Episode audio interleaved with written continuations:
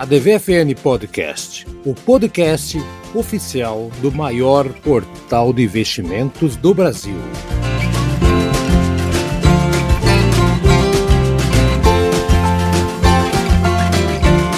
Senhoras e senhores, mais uma edição do seu ADVFN Podcast. Podcast do maior portal de investimentos do Brasil, quem sabe do mundo, acho que é do mundo mesmo.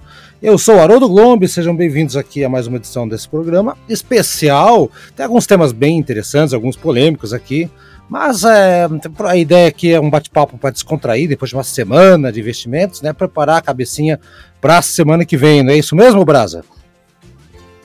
Olá, Haroldo, olá, Tramujas, olá você que está nos escutando e vamos nos preparar, né?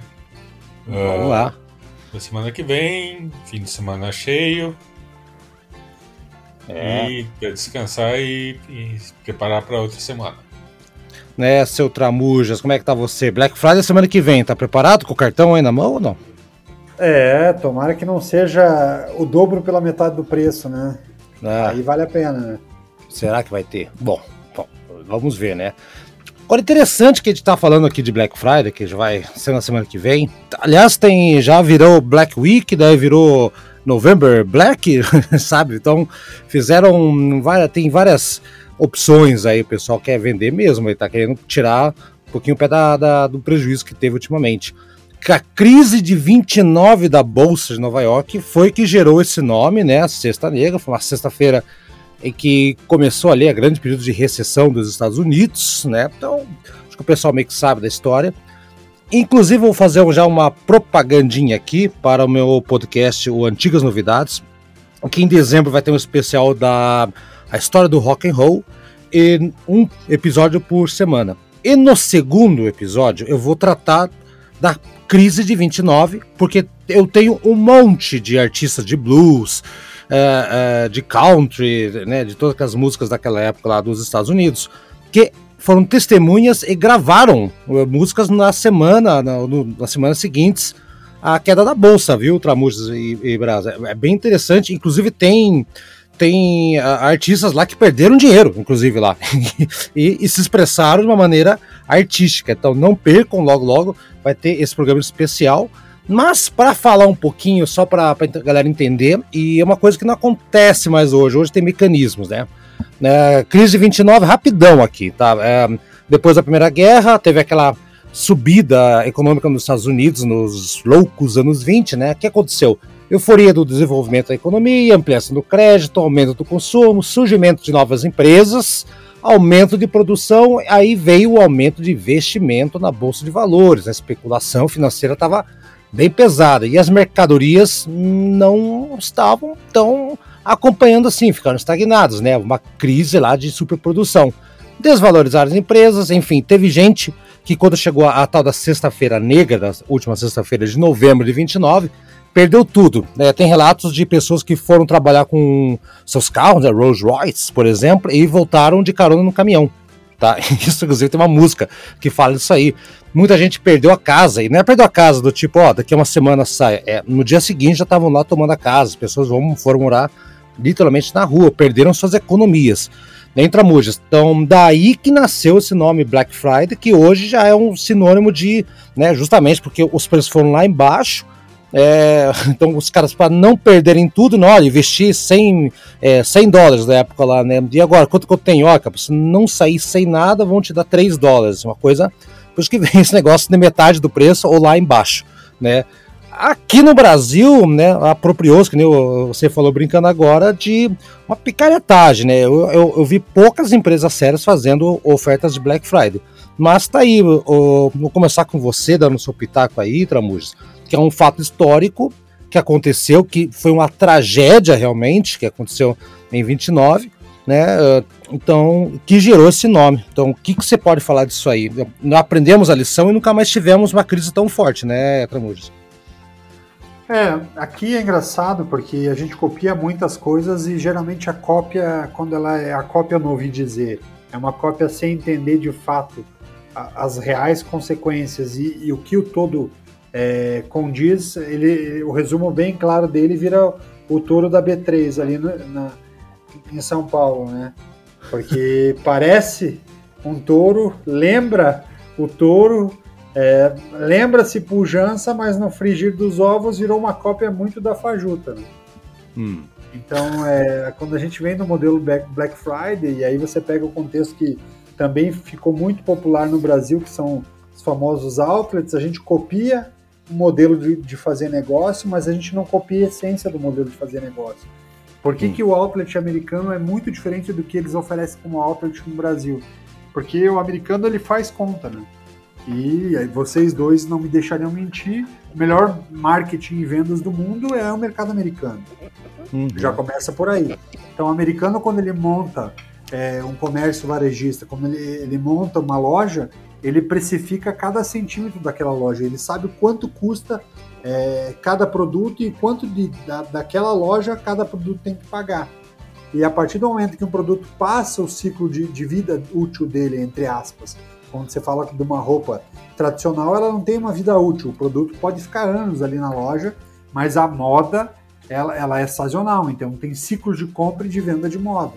Quando você deixa um produto que fica muito tempo lá guardando poeira dentro da loja e não vende, é, para o americano aquilo é, vai, vir, vai virando custo.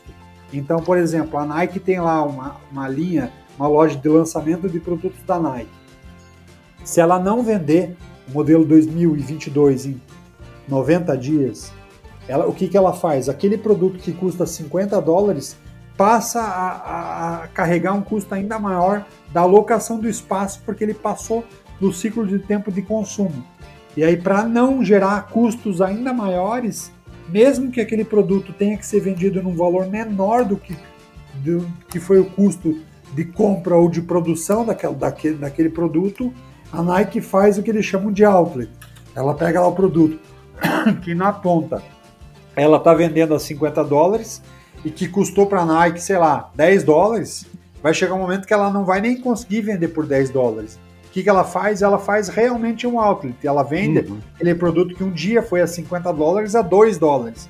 Porque ela quer que aquele produto gire e pare de gerar o custo de estar na loja sem ser vendido, que é um conceito que no Brasil ainda é incipiente, poucas empresas fazem de maneira muito assertiva. Então aí, aí você entende por que, que o americano é, é, é, trabalha muito bem esse conceito e trabalha isso de maneiras diferentes. Então existe a loja de primeira linha de produto lançamento da Nike, que ela não mistura com o outlet. As duas coisas não, não conversam no mesmo ambiente. São lojas diferentes, espaços diferentes, porque o público quando vai na loja de lançamento vai pagar mais caro, mas está pagando mais caro por, pelo ineditismo, pelo lançamento, por uma série de coisas. Quando ele vai no outlet, o que, que ele quer? Ele quer pagar mais barato. Então ele não mistura essas duas informações no mesmo ambiente. que é um conceito aqui que não existe. E aí quando você vai para o Black Friday é a mesma coisa. É o dinheiro que o lojista quer, ele quer vender, o que já está vencendo o estoque dele que está saindo porque está entrando o produto de uma nova de uma nova linha. Então ele precisa dar o giro, coisa que aqui não é muito bem fundamentado e não existe esse conceito de maneira muito clara. Então a gente não. pegou um conceito de Black Friday que virou um oba-oba em que o lojista torra produto com, com preço mais barato, muitas vezes, inclusive, lançamento de produto com preço mais barato, mas não entende a essência e não trabalha a cultura do consumidor para que isso é, faça sentido. Então, acaba não fazendo muitas vezes sentido e o consumidor que poderia comprar a primeira linha por um preço mais caro acaba esperando essa data para pagar mais barato por, por, por, Exato, por é. simplesmente. Outro conceito, outro conceito. Aí, Brasa, é, como é que tá aí? Uh, você vai fazer, você vai participar da Black Friday também, Brasa?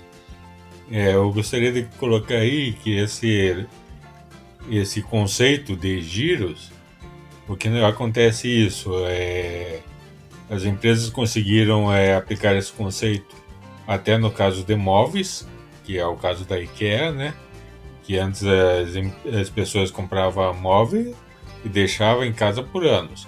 Agora, o conceito da, da IKEA e de outras empresas são coleções de móveis.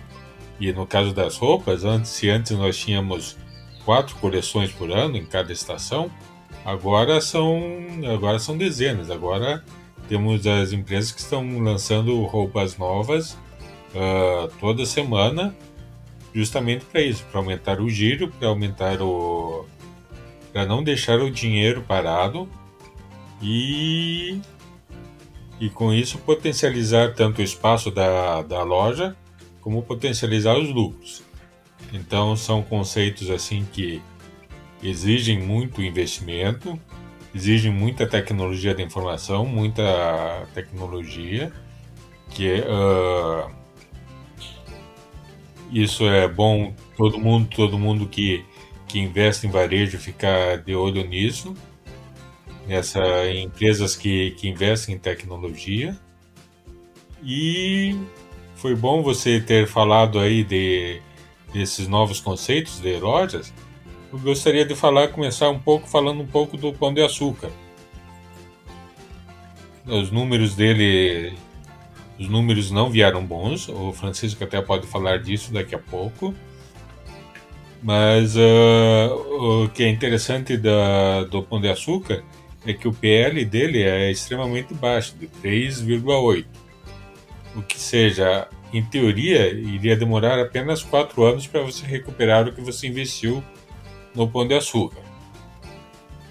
É, eles, eles estão agora com um plano muito, muito agressivo de expansão, né?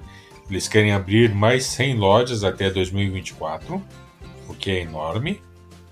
E temos um conceito inédito. Para vocês que gostam de. Falamos de alta tecnologia e de ineditismo, Pão de Açúcar está com o conceito fresh. O que, que é esse hum. conceito fresh? São lojas que vão vender somente verduras e frutas. Ou seja, quitanda. É. Ficou chique. Que coisa, né? Quem Virou diria, flash. Né? Virou flash. Virou só, flash. Só, só, antes da gente seguir aqui, só, então, pra, só pra... Pode falar, Pode falar. Não, pode falar. Não, só, só terminando. E outro movimento dos consumidores que, que o Pão de Açúcar identificou e outras empresas identificaram é a diminuição do interesse em grandes hipermercados. Tanto uhum. que o uhum. Pão de Açúcar está fechando a sua marca extra, né? E a maioria vai passar a ser da bandeira açaí de atacarejo, ou seja, preços de atacado, próximos de atacado, mas com possibilidade de, de sair com quantidade de varejo. Um, que faz, dois e três. O que é importante entender, né, Brasa, quando ele faz esse movimento, o que, que a empresa acaba abandonando?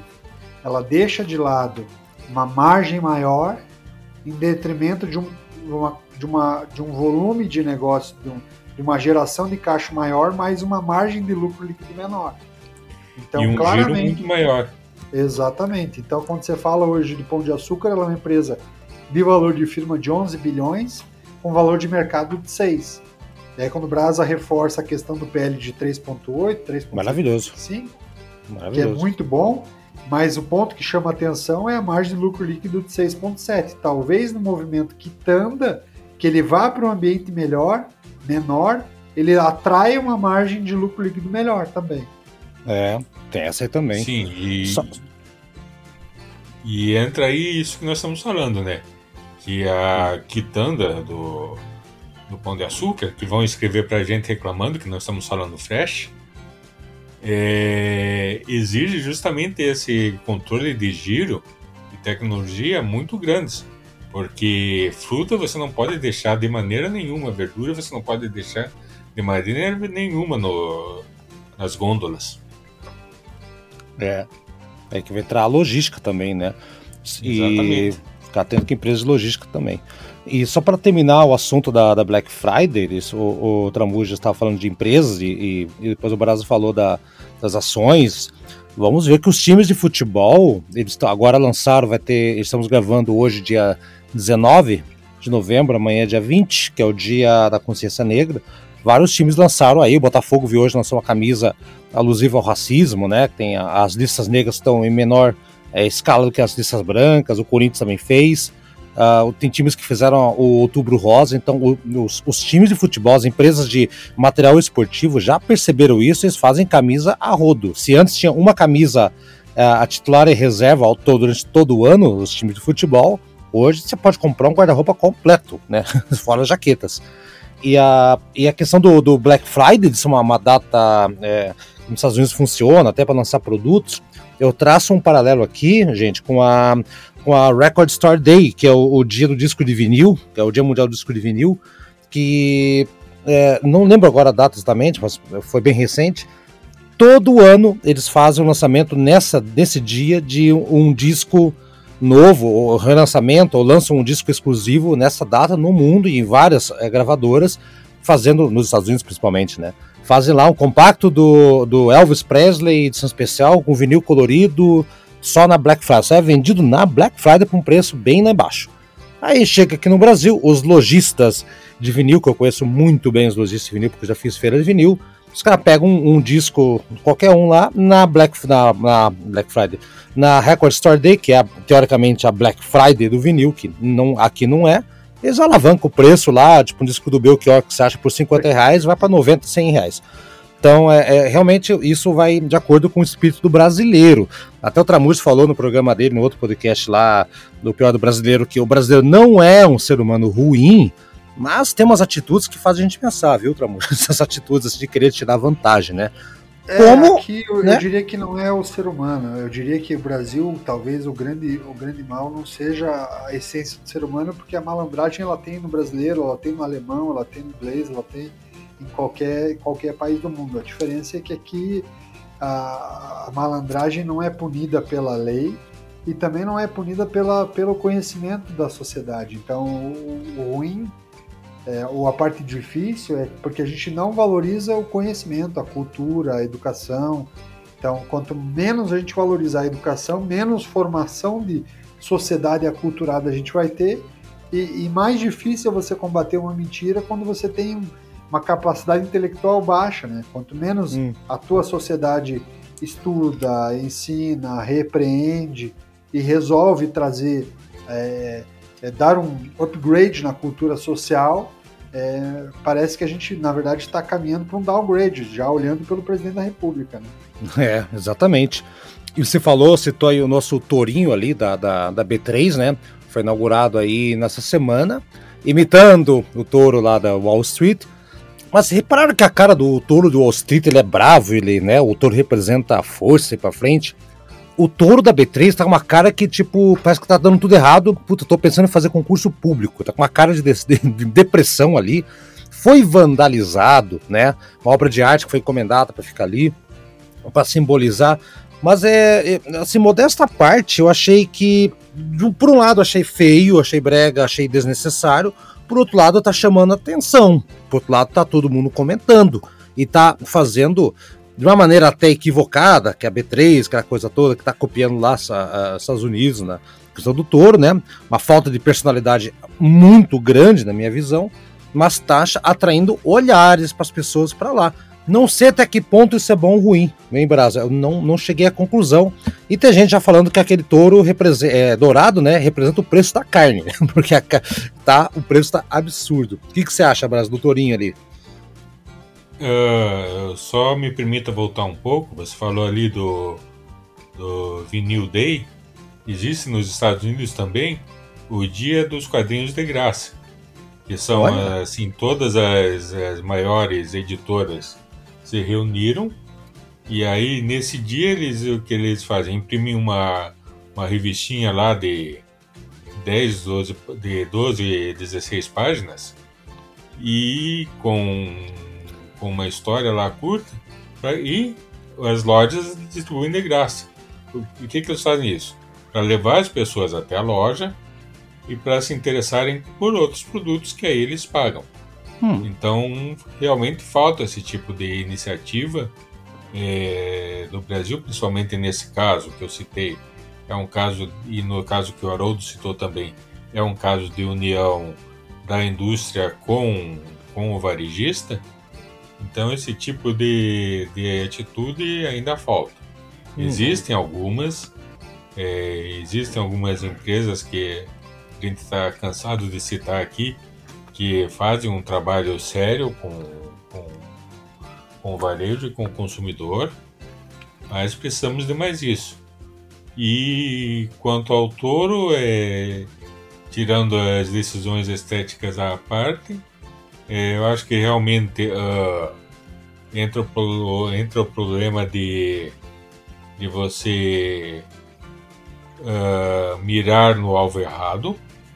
Você vão, esse touro vai fazer com que as pessoas tenham um, um entendimento errado do que é o mercado de ações, errado do que é B3, uh, e vão culpar uh, essa instituição e as empresas por uma série de, de fatores que, que elas não têm culpa.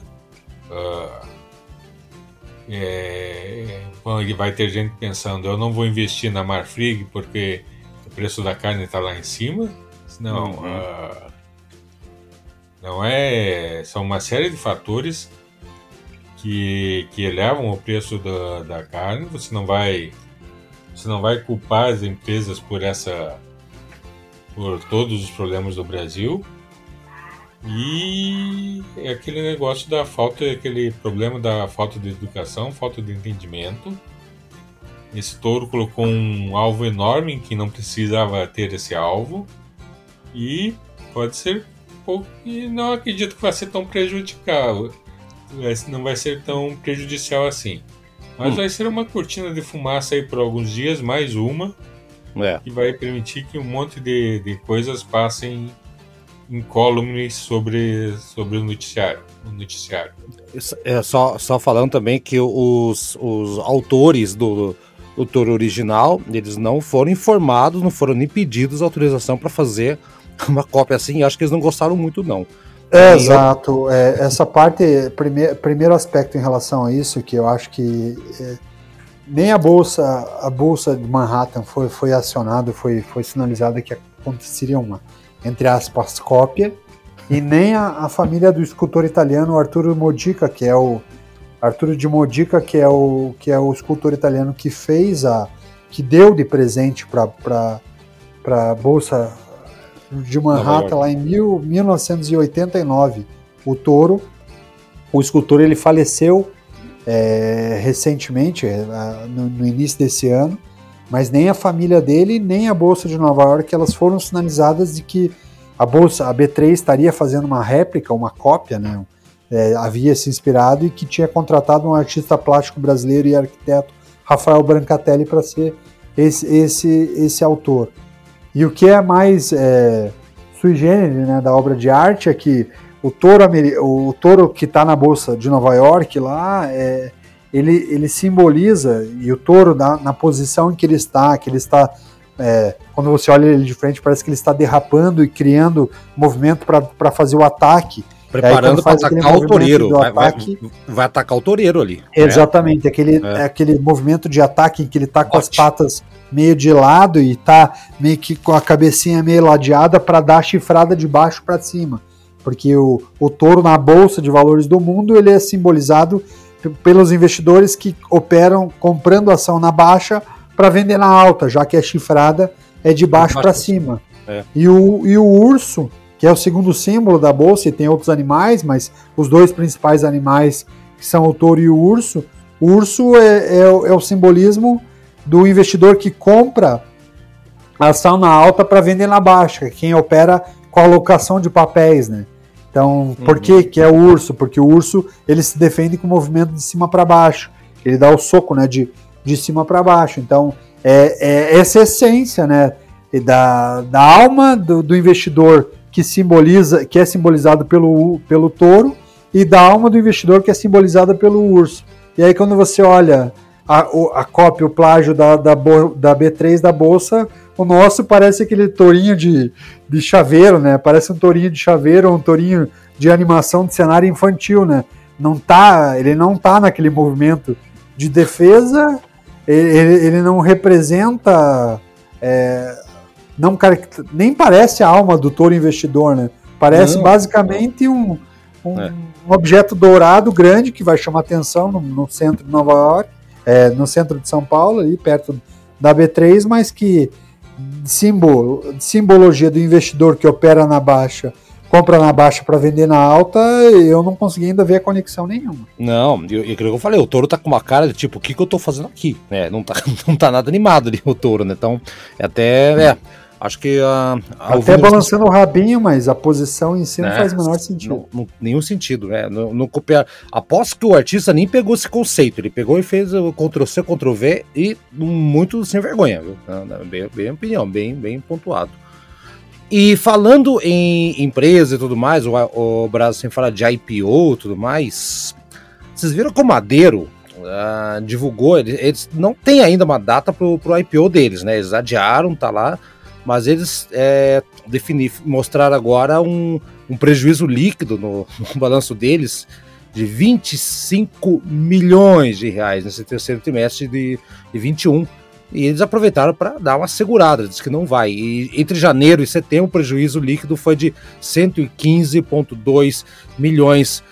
Bra Ô, Brasa, é, o, o, Madeiro, né, eu sei que você é, não é adepto à carne, mas vamos colocar assim: Madeiro tinha tudo para ser uma grande empresa, uma grande rede. Começou aqui em Curitiba, teve investimento lá. Acho que foi o Luciano Huck que investiu, né? Parece que entrou como sócio, né? O investidor, se não falha a memória. E teve. Tavam, é, foi ele. Tava tudo certo tal. Aí, aí depois parece que quando o, o dono do Madeiro lá, o Junior que ele falou lá com as barbaridades sobre, é, é, sobre a pandemia, o que, que é morrer não sei quantas pessoas, não sei o que, nem lembro qual foi a frase de jeito dele lá. Parece que o troço começou a dar, deu, salgou ali a carne, viu, Brasil? Parece que o negócio ali meio que tá azarado, né? Que, como é que você vê esse IPO que sai e não sai e parece que tá adiado mais um tempinho aí, Brasil? É, infelizmente uh, era uma empresa com um bom posicionamento, uh, um posicionamento assim é, voltado ao público A e B. E é uma pena que parece que eles se perderam. Outra empresa também que esse setor que, que era muito famosa é, nos Estados do Sul é a Vininha, que também hum. teve outro problema, acho que de gestão. E é uma pena a gente ver essas marcas novas surgindo e enfrentando tantos problemas assim e deixando de ser mais uma opção tanto para o consumidor quanto principalmente para o investidor. Uh, vamos aguardar aí 2022. Deve vir uma nova safra de IPOs bem interessantes. Uh, e vamos ver se o Madeiro vai estar entre eles. É, mas fazer um contraponto também aqui, o EBITDA deles lá também saiu anunciado agora, foi de 44 milhões de reais no final de setembro, que é um crescimento bem expressivo nesse caso, tá? 225,9% 225, comparado com os 13,5 milhões no ano passado, mesmo período. Esse sim foi um crescimento bom. Então tá aí, né? Uh, né, né Tramujas, olha, são vários dados aqui, não vou externar aqui com mais, mais precisão, mas tá difícil que sair. O que, que você acha que pode acontecer? Sai ou não sai o, o a empresa do Júnior Dusk aí, o Madeiro, ou pode ser é, Carne 4, não sei qual é o nome deles lá. O que, que você acha aí? É, apesar do, do, do, O problema, na verdade, na minha opinião, em relação ao movimento do Madeiro, e, e apesar de todos nós gostarmos da marca e do modelo de negócio, a gente já falou diversas vezes, a própria diretoria da DVFN, quando ela estava é, vinha para Curitiba quando ainda não existia Madeiro em Curitiba. É, eles faziam questão de, de, estar no Madeiro e eram até, chegavam a falar até, até, até na Inglaterra falava-se do Madeiro, existia uma curiosidade da, dos executivos da Inglaterra de conhecer o Madeiro, então era uma marca que ela foi, ela foi transpondo e ela foi figurando em espaços que, que a gente não, não imaginava, né? Mas o, o, qual é o problema do Madeiro, na minha opinião? É, modelo de negócio eu acho que ele venceu. E, uhum. eu, e a maneira como ela foi conduzida a marca pelo seu criador, que é um cara absurdamente disruptivo, um cara que realmente fez algo que ninguém fazia. Ele fez, imagine, cara, ninguém imaginava que existiria uma marca 100% brasileira que provocaria é, mudanças fortes dentro do McDonald's e do Burger King. O Madeiro, ele uhum. se lançou como o melhor hambúrguer do mundo e ele forçou a, do mundo, a, né? principalmente o McDonald's a criar uma linha um pouquinho mais premium para tentar ser uma linha de combate, mostrando que existia um mercado uhum. de preço melhor. E, e, ele capitalizou a companhia, ele trouxe o, grupo, o fundo Carlyle como investidor com mais de 750 milhões de reais de dinheiro lá dentro da operação para melhorar o resultado. Só que o que chama atenção, apesar do crescimento, é que em 2018 o Grupo Madeiro teve uma receita líquida de 729 milhões, com um resultado operacional de 43 milhões e um prejuízo líquido de 109 milhões. Ou seja, ele já estava carregando aqui com certeza empréstimos. Em 2019, a gente está falando de um faturamento, uma receita líquida de 888 milhões, um lucro, um resultado operacional de 20 milhões e um prejuízo de 26 milhões líquido. Uhum. Um, em 2020, ela, ele teve uma receita líquida de 795 milhões, um resultado operacional de 87 milhões, é um prejuízo operacional de 87 milhões, aqui ele já começa a carregar o prejuízo operacional no negócio e um prejuízo líquido de 248,9 milhões de reais. Uhum. E agora, no primeiro semestre de 2021, 400, uma receita de 468 milhões, ou seja, mostra um crescimento, porque a segunda perna geralmente é um pouco mais forte do grupo, e um resultado operacional de e um prejuízo operacional de 24 milhões, com, com uma receita, um, uma, um prejuízo líquido de 90 milhões. Ou seja, ele já está acumulando quase que um bilhão de reais de endividamento, que dá mais do que o faturamento inteiro dele no ano. Sendo que o grupo foi capitalizado há menos de quatro anos pelo grupo Carlyle, ou seja, o grupo Carlyle colocou, injetou quase esse capital como um capital é, societário para que o grupo pudesse fazer as, as expansões que ele planejava. Então ele está carregando um endividamento alto, o modelo de negócio está sendo bastante impactado porque ele estava muito atrelado às lojas físicas e na pandemia foi difícil o grupo se posicionar e o próprio CEO acabou forçando a abertura de lojas, tentou é, por lobby fazer com que regiões que estavam bloqueadas fossem desbloqueadas, é, sem que pensasse em outros modelos de negócio que pudessem dar sustentabilidade para esse projeto como um todo. E, na minha opinião, é, se não é, acontecer algo muito diferente do que, do que aconteceria num grupo co, é, como esse, é difícil que, que, a marca consiga sair dessa bola de neve. Exato. Aqui parece muito o caso, só que diferente, porque o mercado brasileiro tem pouca paciência com, com modelos de negócio como esse. Mas parece parecido com o que o Uber fez, que criou a disrupção, mas o Uber demorou 13 anos para tra trazer lucro para os uhum. investidores. Ou seja, o Uber ficou durante 11, 12 anos dando prejuízo. Até que esse ano a marca cons conseguisse colher resultado positivo.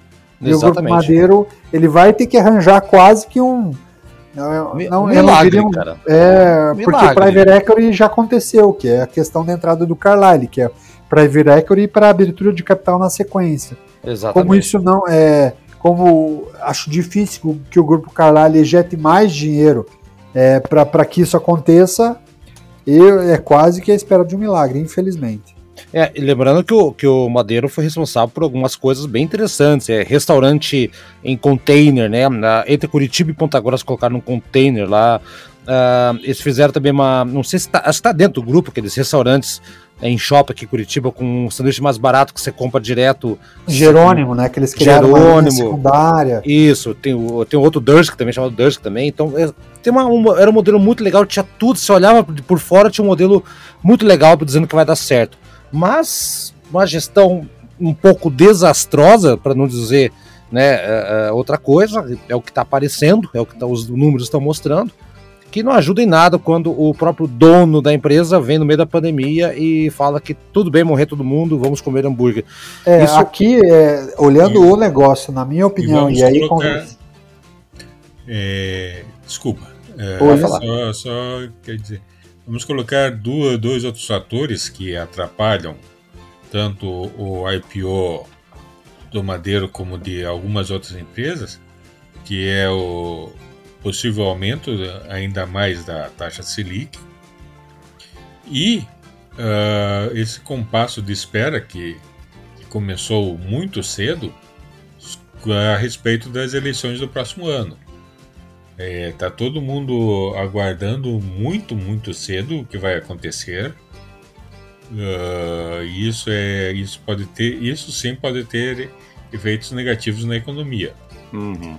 Já está tendo que com esse cancelamento ou adiamento de vários IPOs, entre eles do Madeiro, outras empresas grandes como a Nadir Figueiredo, que estava planejando voltar à bolsa e protocolou o seu IPO em fevereiro ou março, e em junho, julho é, cancelou e entrou nesse. Vamos esperar para ver o que acontece. É, tem isso aí também. Bom, gente, então é isso aí. O... Estamos já na reta final aqui do nosso podcast. É, Haroldo, é só, só já que a gente aprofundou tanto no Madeiro, é a minha opinião, assim, eu, eu ainda acredito no modelo de negócio, só que eu acho que teria que ter uma medida um pouco mais drástica em um olhar externo. Tirar um pouco, porque hoje está muito concentrado no, no, no fundador dele, a, todas as respostas. E na minha opinião já é, já chegou a hora da, da, do grupo buscar ajuda externa, como ocorreu lá atrás com, com o Eternit. Hoje você olha a empresa, é, ela, ela, ela voa, né? Ela, ela caminha a passos largos, como aconteceu recentemente com a Taurus. Minha opinião, e até depois de eu ter conversado muito tempo com, com Douglas Dueck, que é um especialista em recuperação judicial, e eu desacreditava de recuperação judicial no modelo como era feito no Brasil, mas a coisa mudou e eu já vejo um cenário positivo para várias empresas de pós-recuperação judicial. Eu acho que o Madeiro deveria buscar ajuda para reestruturar o modelo de negócio. É, acho não, que o grupo mas... e a essência do negócio é muito forte, tem uma marca bem consolidada dentro do segmento de mercado, apesar de alguns caminhos, mas é, eu acho que precisa ter uma cabeça nova ali pensando e pensando é, em como a marca ainda tem valor para o mercado. Uhum. É, não, é, aquilo que eu falo, né? Ah, é uma empresa gigantesca, vamos colocar que é gigantesca, saiu daqui de Curitiba com o conceito do. Era um restaurante Dursk, nem tinha Madeiro antes, era do, do próprio Júnior Dursk, na, na, no Largo da Ordem, região é, central de Curitiba. Ele criou um negócio que muitas empresas não conseguiriam, que muitas empresas brasileiras não, não teriam esse, esse fôlego e essa coragem, né? Mas assim, é, tomara que realmente saia esse IPO. É, o IPO, se sair, pode ser uma coisa muito positiva, aí sim pode ser talvez o milagre que, que tanto espera aí também, né? Mas aquele negócio, né? Você investiria, qual que seria o PL do, do Madeiro, né? Tramujo de Brasa, né? Com esse valor aí, quantos anos, né? Então, Exato. muito muito complicado saber o que, que onde é que o cara vai investir o dinheiro dele, né? O investidor tem que ficar bem atento. Brasa, então dá tempo de falar rapidinho, já também Black Friday, uh, as, pagar menos tudo mais, você pega uma, um, um, pagar menos para coisa que vale mais, né? Ou que pode vir valer mais, né? E falar em pagar menos, eu lembrei da Pague Menos, né? Então a Pague Menos, tá, aí a ação tá entre, tá abaixo de 10 reais, né? É uma bobo. Tem uma dica aí de Black Friday de última hora aí para você ficar atento, né, Brasa? É, exato. É, rapidamente, os números da Pague Menos uh, de lucratividade não vieram bons, mas tem alguns indícios que mostram que a empresa está bem, bem, bem posicionada para os próximos anos. Uh, um é a compra da rede de farmácias Extra Farma, que o CAD deve aprovar agora, e que deve acrescentar de uma vez só mais 400 pontos de venda para Pague Menos. Uh, outro, outro ponto importante é o meio digital, são as vendas via internet que elas subiram hum. 70% no segundo trimestre, no terceiro trimestre de 2021, em comparação com o mesmo período de 2020. Então, é um mercado. É, eles também estão investindo bastante em clínicas, em centros de diagnóstico próprios. Então, o, o possível ponto de perigo para essa empresa é que ela está no mercado de, de cachorros gigantescos, né? Nós temos uhum. aí grupos, outras grandes redes de farmácia e grupos também de diagnóstico, como Fleury, então. Uh, mas, se você for ver para frente, se você for ver como a empresa está se posicionando, é, principalmente nessa nesse mercado digital, que, que é um mercado extremamente violento, assim, para se fixar, uh, pode ser uma boa opção. Hum, então, fica atento aí, Black Friday. Né? Baixo. Né? É, Black Friday, então preço baixo. Vai que cresce o negócio. Então fiquem atentos aí. Pague menos é uma, a nossa última cartada aqui do programa. Brasa, é, Tramuja quer falar um pouquinho da Pague Menos também? Ou, que, tem, ou tem uma outra ideia? Quer falar de alguma outra empresa para ficar atento aí na, na Black Friday? Fica à vontade. É, Pague Menos é uma, é claro, é uma empresa interessante e essa rede é uma, é uma rede interessante, né, com, com modelo de negócio. É um segmento que eu, Tramujas, tenho um pouco de receio porque eu, eu, vejo como um segmento difícil, né, é um segmento concorrido, né, bem Saturado. concorrido. Então, quando você fala de um segmento é, concorrido, eu estou falando de uma empresa que trabalha com uma margem de lucro líquido de 2,4%. Uhum. Ela tem que gerar é. muito volume para um resultado pequeno. Nesse último trimestre, ela faturou 1,9 bilhões, com, uma, com um lucro líquido de 28, 29 milhões. Então é mais, mas é um modelo de negócio que dá capilaridade, né? Exatamente. Distribuição de medicamento não é simples. Né? Não. Aqui, aqui perto de casa tem umas 200 farmácias. Não, não sei se está todo mundo doente nesse bairro ou se, ou se esse negócio realmente prospera tanto assim. Então vamos ver o que acontece. Final de programa, hoje fomos mais longo, mas o papo foi muito bom, nível tempo passar. Então, o primeiro que chegou foi o Brasa, primeiro que vai embora. Brasa, até semana que vem, vamos, vamos gravar na Black Friday ou não? Eu acho que o Brasa vai estar com. É, ou, em Tramujo, acho que o Brasa vai ficar com o cartão de crédito dando F5 nas promoções, mas vamos ver. É, vai, tô, tô, eu acho também. Tô achando. Tô achando. Brasa, até semana que vem. Até a semana que vem, é, Haroldo, até a semana que vem, Tramujas. E muito obrigado por vocês que, que estão é, acompanhando o podcast, que estão nos seguindo lá no tanto na, no YouTube como no site da DVFN. É, acompanhem lá os, os artigos que temos lá e até a semana que vem. Tramujas, valeu pela força. Semana que vem conversamos novamente. Valeu, Haroldo. Valeu, Brasa. E um abraço aos ouvintes. Até semana que vem.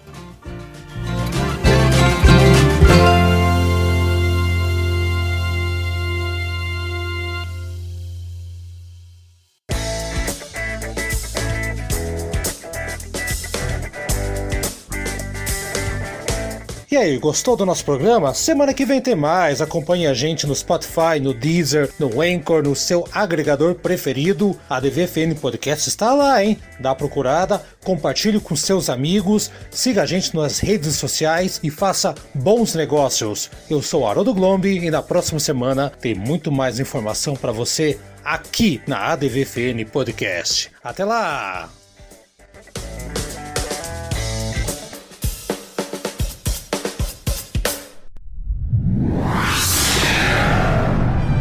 Uma produção na pauta podcast.